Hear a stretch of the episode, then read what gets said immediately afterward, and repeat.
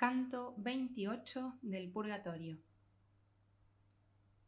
Deseoso ya de escudriñar dentro y en torno de la divina foresta espesa y viva que en los ojos templaba el día nuevo, sin esperar más, dejé aquel borde tomando por la campaña lento, lento sobre el suelo que enteramente olía.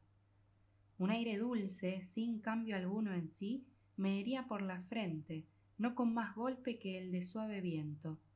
Por él las frondas tremolando prontas todas se doblaban hacia el sitio donde el santo monte da la sombra, pero no separadas de su estar derecho tanto que los pajaritos por las cimas dejaran de operar todo su arte, y con plena delicia en la hora prima, cantando, recibían la brisa entre sus hojas, que hacían de bordón para sus rimas, tal cual de rama en rama se los oye por el pinar junto al mar de Chiasi, cuando Eolo al siroco lo echa fuera. Ya me habían llevado los lentos pasos dentro de la selva antigua tanto que no podía distinguir por dónde entrase, y he aquí que el andar me cortó un río, que hacia izquierda, con pequeñas ondas, plegaba la hierba que crecía en su borde. Las aguas más limpias de la tierra parecían tener alguna mezcla ante aquella que ninguna esconde, aunque se mueva bruna y bruna bajo la sombra perpetua, que nunca deja brillar allí ni al sol ni a luna. Detenidos los pies, crucé con los ojos el riachuelo para contemplar la gran variedad de frescas flores, y se me apareció, como aparece súbitamente cosa que distrae por su maravilla todo pensamiento, una dama solita que se iba y cantando y eligiendo flor de flores de las que estaba coloreando su sendero. Ah, bella dama, que en rayos de amor ardes, si debo creer que los semblantes suelen ser testimonio del corazón, te venga en voluntad el acercarte, le dije yo, hacia esta ribera, para que pueda entender qué cantas. Tú me haces acordar dónde y cuál era Proserpina, en el tiempo que perdió la madre a ella y ella primavera. Tal como gira, con los pies apretados a la tierra y entre sí una mujer que baila y pie delante de pie apenas pone, se volvió sobre las amarillas y rojas florcitas hacia mí, no distintamente que virgen que el mirar honesto baja, y fueron mis ruegos satisfechos al acercarse así que el dulce son llegaba a mí con su entendimiento. Apenas llegó donde las hierbas son bañadas por las ondas de ese río, de elevar los ojos me hizo el don. No creo resplandeciera tanta lumbre bajo las cejas de Venus, herida por el hijo contra toda la costumbre.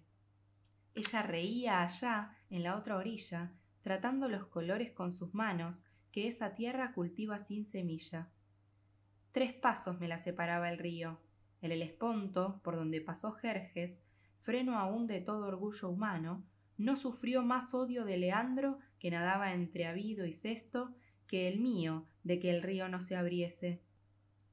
Eres nuevo, y quizá porque sonrío, comenzó ella, en este lugar electo para la humana natura como nido, maravillado, tienes algún recelo, pero ilumínate en el salmo del Ectasti, que puede desneblinarte el intelecto.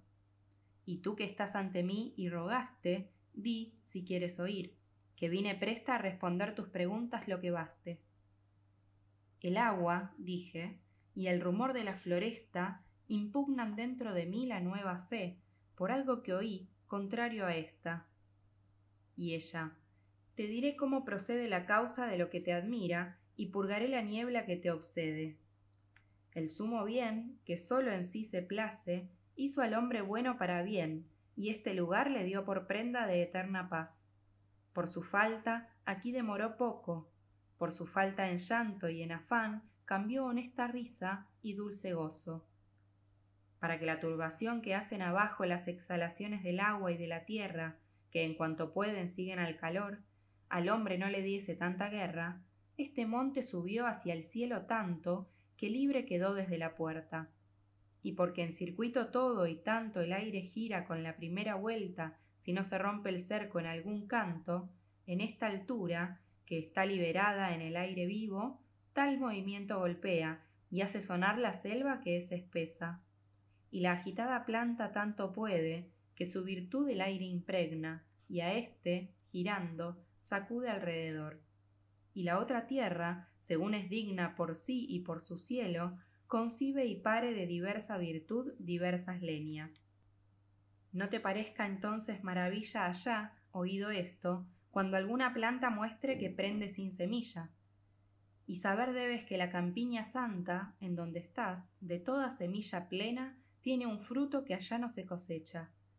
El agua que ves no surge de vena que alimente el vapor que se condensa, como río que pierde y gana fuerza, sino que sale de fuente entera y cierta, que tanto del querer de Dios reprende cuanto vierte en dos partes abierta.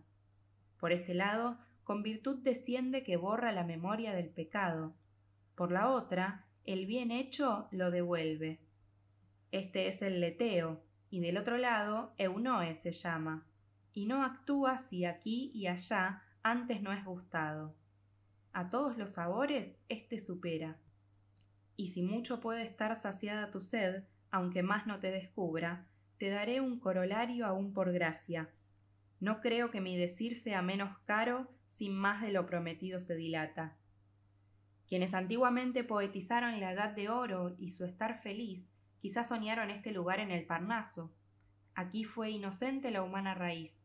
Aquí primavera siempre y todo fruto. Néctar este río del que tanto hablaron. Me volví hacia atrás, entonces, todo a mis poetas, y vi que con una sonrisa la última construcción habían oído. Luego torné el rostro a la dama hermosa.